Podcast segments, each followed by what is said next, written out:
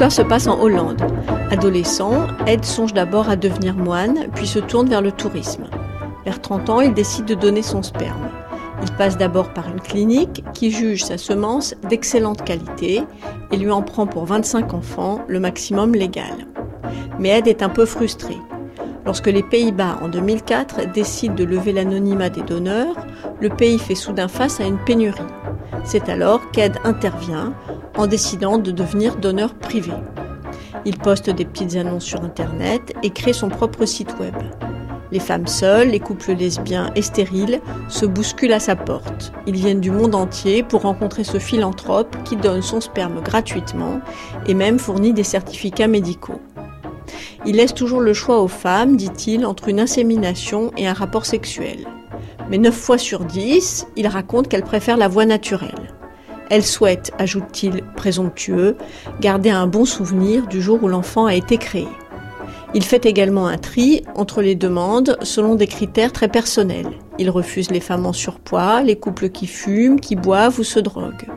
Sur une photo, il découvre que l'appartement d'une future maman est mal rangé. Il la raye de sa liste. Son succès mondial est tel qu'en 2013, il estime être le père biologique de 120 enfants. Il les répertorie consciencieusement dans un grand tableau Excel adressé à tous pour réduire le risque de consanguinité. Une grande majorité d'entre eux sont déjà venus le voir. Ils savent qu'ils ont une centaine de demi-frères et sœurs. PMA hors la loi, quatrième épisode. Est-ce que je peux imposer ma marginalité à mon enfant? se demande Adila Benedjeisou. En réalité, on ne sait jamais ce qui se passe, on sait simplement ce qu'on veut qu'il se passe. C'est comme ça que les choses arrivent.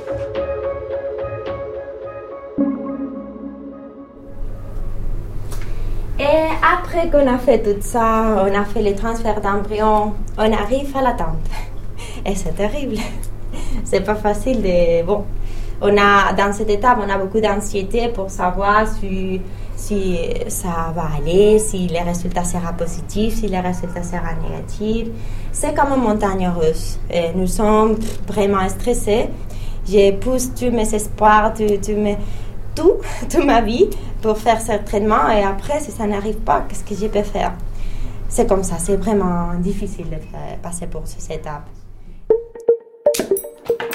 Tu vois, il plus dedans là. Et nous, on a percé le truc pour qu'ensuite il n'y ait plus qu'à l'insérer dans le vagin. Ensuite, tu pousses, tu pousses, tu pousses au fur et à mesure et schlick je suis célibataire en fait et j'aimerais avoir un enfant par fécondation in vitro. Elles feront toutes des bébés toutes seules quand elles voudront. Comme je elles suis voudront. favorable à ce que on étende la PMA aux femmes seules et euh, aux couples femmes. En fait, moi, je ne suis pas née d'une étreinte. Il y en a qui disent euh, que c'est dégoûtant. Jamais je me suis dit, même euh, par rapport à mon homosexualité, ça va pas être possible. Faut dire que papa est trans, mais maman, elle est gouine. Hein. Procreatex. Para espagnol, marque 1. Et, et le problème, c'est que plus t'essayes, plus t'as peur. Mesdames et messieurs, bonsoir votre commandant. Je m'appelle Jan euh, Verhagen, je suis assisté par le copilote Lucas Steppen. Et avec notre chef de cabine Emily Lenhen et Marvel School. Je reviens de Madrid avec mon petit embryon de qualité moldave dans le ventre. Il faut que j'attende 15 jours pour savoir si je suis enceinte ou pas. Et le séminaire organisé par la clinique espagnole d'Ivray, c'est un moment sacrément difficile. Je retourne voir Lisa, qui a fait plusieurs FIV au Danemark, pour lui demander comment elle a vécu cette attente. Bah oui, je t'espère. Moi, j'espérais énormément. Enfin, tu vois.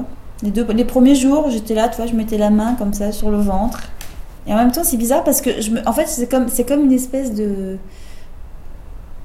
C'est pas que j'y crois pas, mais j'ai du mal à me dire bon, bah là, j'ai un petit embryon qui va peut-être se développer. Je me dis, c'est hyper fragile, il faut que je fasse attention, tu vois, même quand je vais aux toilettes, enfin, toi, des trucs, non, mais c'est. Et, moi, je me souviens, la première fois, j'ai, je, me suis, je me suis retenue pendant presque deux heures. Je me suis dit, non, non, non, surtout pas, là, je vais surtout pas aller maintenant. Ça se trouve, je vais le perdre d'un coup, c'est horrible. C'est 4000 euros dans les chiottes. Merde, quand Non, mais attends.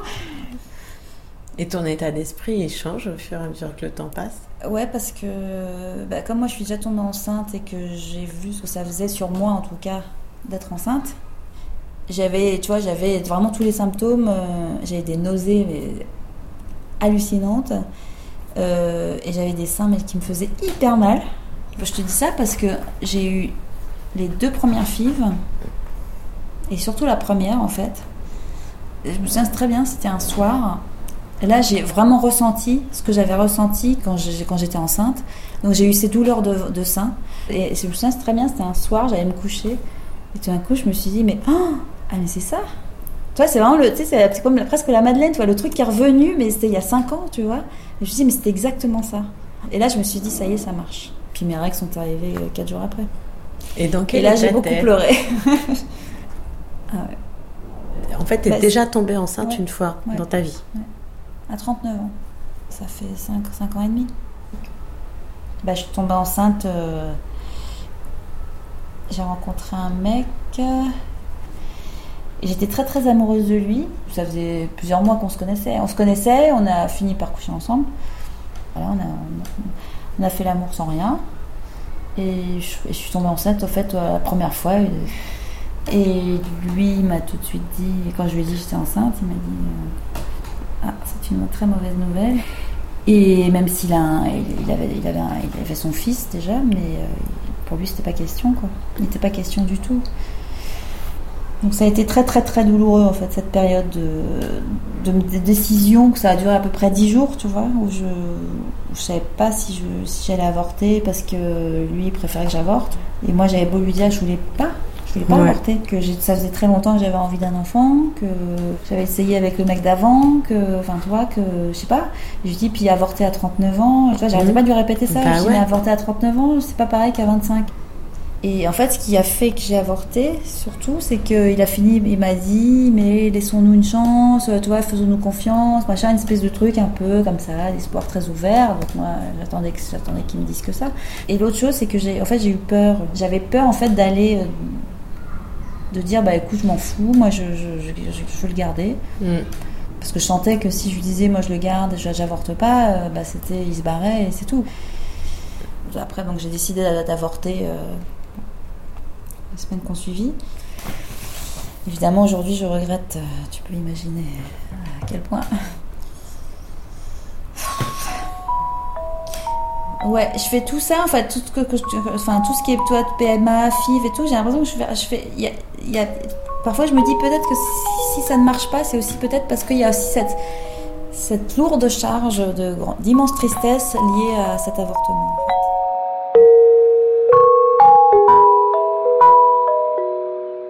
Lisa a raison.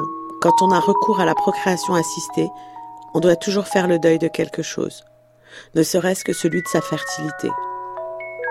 Je n'ai jamais avorté, mais j'ai dû faire le deuil d'une personne, d'un homme que j'aurais aimé et avec qui j'aurais eu un enfant, ou plutôt de plusieurs personnes, du couple idéal que j'aurais formé avec cet homme et qui aurait donné naissance à un ou plusieurs enfants. Avancer dans le processus de procréation assistée m'amène à prendre conscience que ça ne m'arrivera plus jamais maintenant et que je dois l'accepter. Plus les jours passent, plus des pensées comme celle-ci m'envahissent. En fait, ce qui me rend folle, c'est de ne pas savoir alors que les dés sont jetés.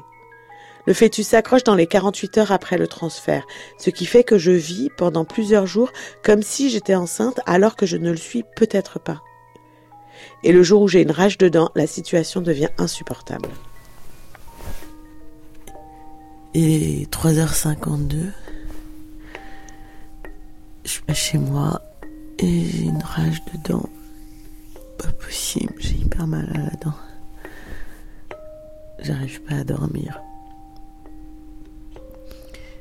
Et dans ma trousse de toilette, j'ai juste un comprimé qui traîne. Je sais que c'est un antidouleur et que c'est probablement de l'ibuprofène. Et normalement, j'ai le droit de prendre que du paracétamol. Et je sais pas quoi faire. Je sais pas si je dois prendre ce comprimé. À mesure que le temps passe, mon impatience augmente et je fais la chose interdite par les règles les plus élémentaires de santé mentale je vais voir des forums sur Internet. Et là, je découvre un univers à part entière. Les femmes qui suivent des traitements de fertilité échangent abondamment sur le web. Les discussions entre réunions tupperware et rencontres de sorcières sont truffées de noms de code. Pour dire gynéco, on dit Gigi, Fofo pour follicule et Bribri pour embryon, ce qui donne des messages comme Salut Déby, moi j'avais 9 fofos et ils ont donné que 4 bribri. Mon Gigi ne m'en a transféré qu'un et j'en ai encore 3 au congélo. Et puis je me dis, si ça se trouve, le bribri s'est barré depuis deux jours et t'espères pour rien ma pauvre. Quoi? Ça veut dire quoi? Mon bribri et moi, comprenant que nous ne pouvons rien attendre de ces forums, sommes allés voir Anne et Ben, qui ont eu eux aussi des difficultés avant d'avoir leurs deux enfants. Ça fait combien de temps que vous êtes ensemble, Anne et Ben? Hum, On s'est rencontrés le 14 août euh, 2006, donc il y a maintenant bientôt 12 ans, en Mayenne. On était euh, tous les deux, euh, on a participé tous les deux à un, camping féministe qu'on a renommé depuis le camping de l'amour. Donc Ben, je l'ai rencontré la première fois, j'avais monté ma tente et je suis retournée chercher quelque chose dans ma tente.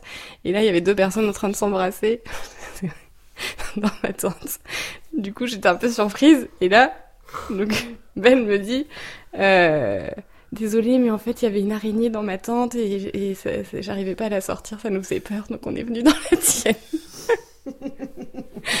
donc voilà. Et en fait, bon, c'était une histoire qui était en train de se finir et trois jours après, on était ensemble. Et depuis, on ne s'est plus quittés. Vous vous souvenez euh, de la première fois où vous avez parlé euh, de- d'avoir des enfants? Alors là, moi je me souviens pas. Je crois que au début, moi j'étais pas très motivé pour avoir des enfants. Et Anne, euh, plus. J'avais pas trop trop l'intérêt. Et ben, là je me rappelle pas de la discussion qu'on a eue, mais à un moment, en fait, euh, c'est devenu euh, important pour, disons, asseoir notre couple, enfin quelque chose pour que ce soit quelque chose de plus stable. Enfin, il y avait il y avait une idée, je crois, comme ça. Et ils ont quel âge vos enfants? Euh, donc, euh, Nanou a deux ans et quelques et Niki a trois mois. On a eu une première envie d'avoir des enfants. Enfin, on s'est même lancé vraiment concrètement. euh, une première fois, je me rappelle plus exactement quelle année c'était, mais genre il y a 6-7 ans déjà. On est allé en Belgique pour une, une PMA et, et en fait on s'est fait jeter par l'hôpital La Citadelle à Liège, que je ne citerai pas. Ils n'ont pas voulu de nous. Qui n'ont pas voulu de nous. Ah bon, mais pourquoi? Ils ont dit qu'il fallait qu'on aille voir un psy. Et ils ont dit que sans avis de psychiatre, euh, ils voulaient pas nous accorder euh, le droit à, la PMA. Euh, Ben à l'époque n'avait pas transitionné. Et donc comble quand même de l'histoire, c'est quand même vraiment ironique à posteriori, cette euh, gynécologue qui donc est que j'ai- enfin est que est gynécologue donc euh, elle est pas psy mais bon. En fait, elle a demandé si on avait un référent paternel autour de nous. Donc nous on lui a dit bah en fait euh, non, il y a pas de papa, euh, il a pas de référent paternel et donc elle nous a dit mais mais à qui votre enfant va offrir le cadeau de la fête des pères? Elle a vraiment dit ça texto. Et euh, qu'est-ce que ça veut dire Ben n'avait pas encore transitionné? C'est quoi transitionner? Et ben du coup, euh, à ce moment-là, euh, moi j'étais une lesbienne. Et euh, du coup, j'avais pas encore euh, fait mon changement de genre, qui est arrivé plus tard. Et ben voilà, maintenant je suis transgenre. Donc, euh... et ben j'ai commencé par changer de pronom et de prénom pour euh, autour de moi et de dire aux personnes du coup que j'étais transgenre et que je voulais qu'on parle de moi au masculin et tout ça. Et du coup, ça, ça m'a fait beaucoup de bien. Mais qu'est-ce qui s'est passé? Bah j'ai adoré ça, je me sentais enfin, il y avait un truc euh, genre en fait euh, ça ça sonnait super bien à mes oreilles, enfin tu vois, je sais pas dire ça, c'est c'était hyper libérateur, ça m'a fait vraiment vraiment beaucoup de bien. Et pendant cette période-là aussi du coup, j'ai porté un binder. C'est quelque chose qui euh, permet de de masquer les seins et ça permet aussi du coup d'avoir une apparence euh, enfin, pour moi qui était plus en, adéquation avec euh, avec comment je me sentais et, et que ça, ça, me plaisait bien. Et euh, ça ça m'a donné beaucoup de confiance en moi. Enfin c'était vraiment ça a été ça a été vraiment bah, clair que je reviendrai pas en arrière en tout cas Et euh, à quel moment t'as as décidé de te faire appeler Ben? Et bah alors c'est toi qui dis ça en 2013. euh, donc c'était quelque chose qu'on a beaucoup réfléchi en couple en fait. C'était c'est une décision dans laquelle euh, Anne m'a vraiment euh, beaucoup aidé et, euh, et soutenu. euh. Je vois très bien la chambre dans laquelle on était, sur notre canapé lit. On dormait tous les deux et effectivement, c'est même moi qui ai suggéré aussi parce que ça posait trop de questions et, et c'était pas clair et tout ça. C'est même moi qui ai suggéré de faire un essai. C'était l'idée. Non mais on ne t'engage pas. Tu fais un essai pendant trois semaines et après tu décides. Ouais, ouais. Donc j'étais au contraire très emballée que qu'il accepte de faire cet essai et après moi bah comme toutes les personnes qui côtoient euh, des personnes qui transitionnent euh, c'est pas si facile de se faire au coup de, du changement ça vient assez vite mais il faut faire un petit effort pour passer euh, changer de pronom et changer de prénom euh, donc, euh, donc voilà, moi j'ai j'ai eu ce petit, cette petite apprentissage à faire, euh, mais j'ai toujours après Ben n'a pas du tout changé pour moi quoi. Enfin c'est toujours la même personne, je l'aime toujours autant. Il est même juste encore mieux dans sa peau, encore plus tranquille. Donc euh, j'ai voilà le seul petit truc c'est que j'étais extrêmement fière d'être une gouine avant et que maintenant je passe pour une hétéro partout c'est un petit peu horrible. Donc à part ce petit détail qui n'est pas cher payé pour quand même tout le bonheur que je vis euh, je euh, voilà je, je suis hyper heureuse. Ça n'a jamais je- j'en ai trop de chance quoi. Ouais, c'est drôle parce que euh, par rapport à ça, Anne, elle me dit souvent euh, que pour les enfants, il faut dire que papa est trans, mais maman, elle est gouine. Hein. Pas oublier que maman, elle est gouine. Elle me dit toujours, euh, maman, elle est gouine, t'oublies pas. hein. Ah, d'accord.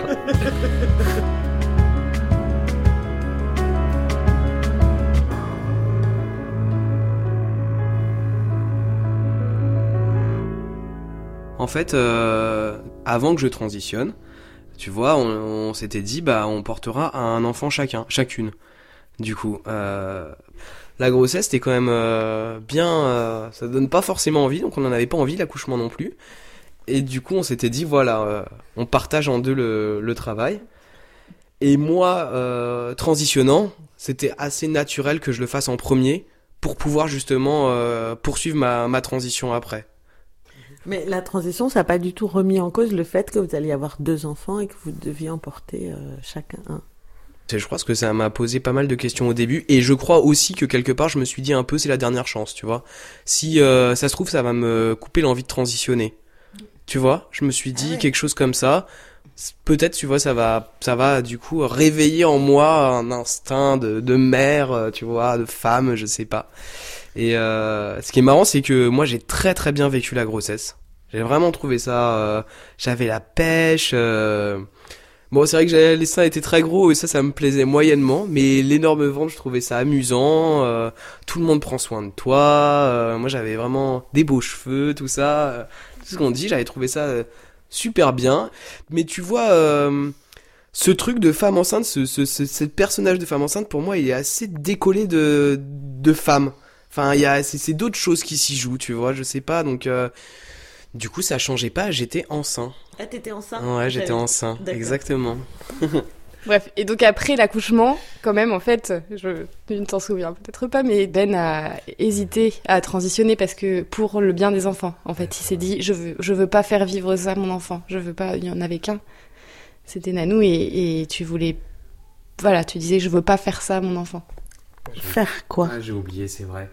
Ah ouais, c'est vrai. Et c'est, c'est quelque chose qui, qui me questionne encore. hein, mais mais c'est vrai que oui, je, me suis dit, euh, oh là là, si tu vois, t'es un enfant et que t'es né euh, de, fait, ta mère, c'est en fait ton père et transgenre. C'est, super lourd, euh, ça va complètement le, le, casser, ça va le faire vivre, on va se moquer de lui, ça va le faire, le, lui faire vivre forcément aussi une espèce d'énorme secret à pas dire quand il aura compris en fait la portée des choses. Et du coup, j'ai, je me suis dit oui, je ne transitionne pas parce que euh, ça va, ça va être beaucoup trop compliqué pour lui quoi. Et puis bon bah moi, j'ai quand même euh, vécu en meuf, tu vois, un certain nombre d'années, donc bon bah voilà, on a, on a qu'à continuer. Et mais ça a pas tenu quoi. Et du coup, bah, ce qui s'est passé quand même, c'est que euh, c'est que j'ai beaucoup poussé. Je- toujours là pour, euh, ouais, finalement, j'ai quand même pas mal œuvré bien, à c'est cette, euh, parce que évidemment, j'arrêtais pas de dire à Ben que en fait. euh, euh, un enfant préfère avoir un papa bien dans sa peau, heureux de vivre, euh, euh, voilà, tout, tout tranquille, tout bien, euh, plutôt que d'avoir un parent euh, pas bien qui a renoncé à quelque chose de quand même assez important.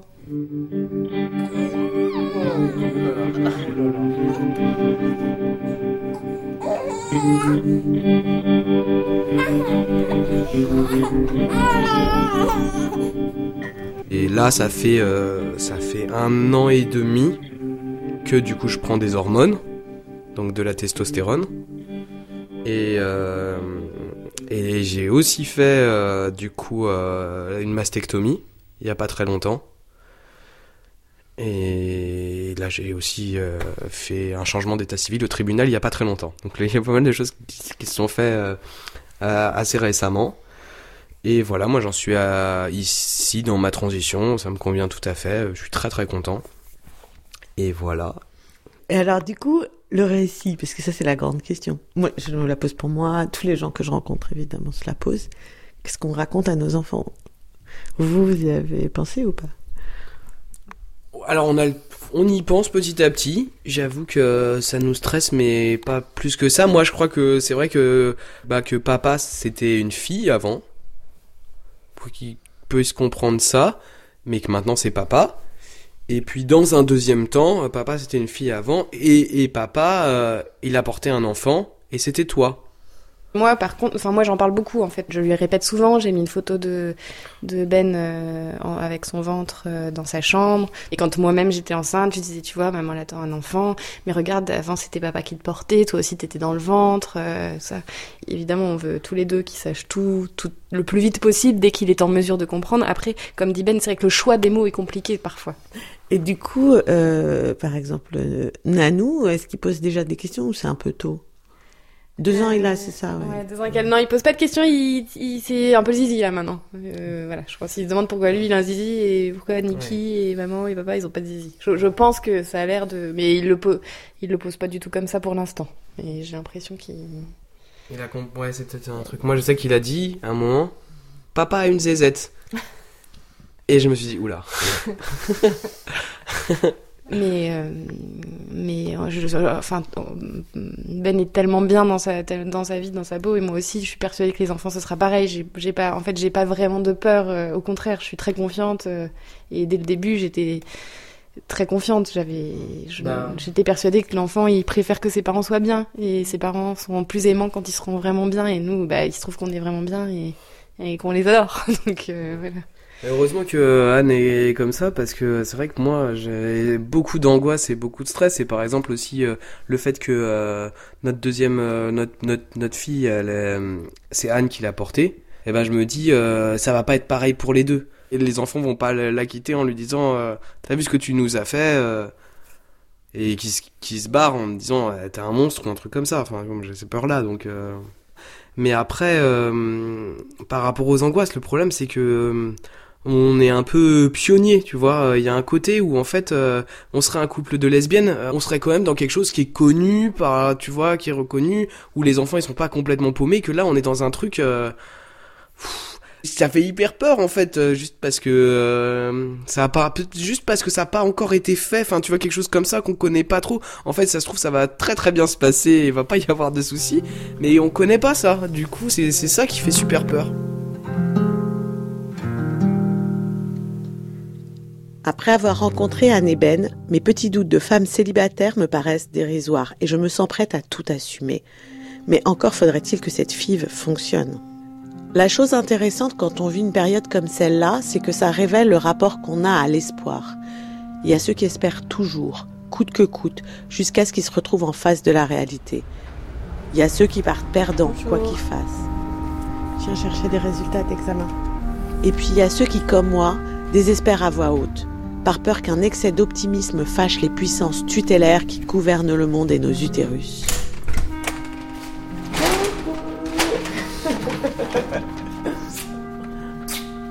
Ça va? Ouais. Un peu stressée, moi. C'est vrai? Bah, moi, je suis à peu près sûre que j'ai mes règles. euh, Ah bon? Ouais. T'es sûre T'étais pas sûre? Ouais, mais là, j'ai un peu tous les signes, quoi. Ah ouais? Ouais. Tu vois, elle est cachetée, je l'ai pas ouverte. hein. Ouais. Alors que, bon, je connais la réponse, mais du coup, c'était un peu énervant de à la Ah. fois savoir et pas à la mais- fois pas avoir la Ah oui. Ah ouais, confirmation. c'est sûr, sûr.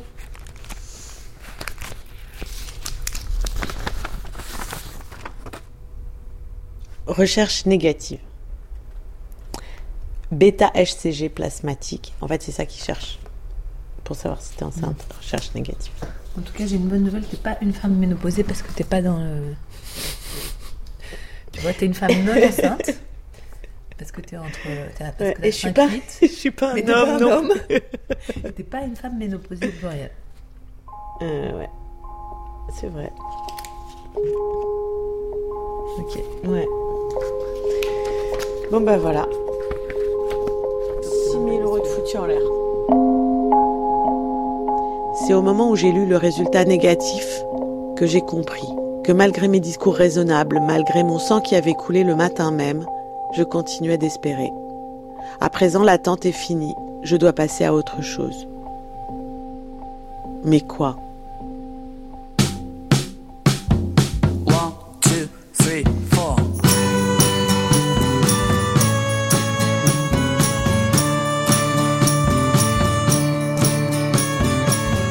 PMA hors la loi, c'est un podcast signé Adila Benedjaïzou réalisé par Cécile Lafont. Merci à Lisa, à Anna Ben et à Karen.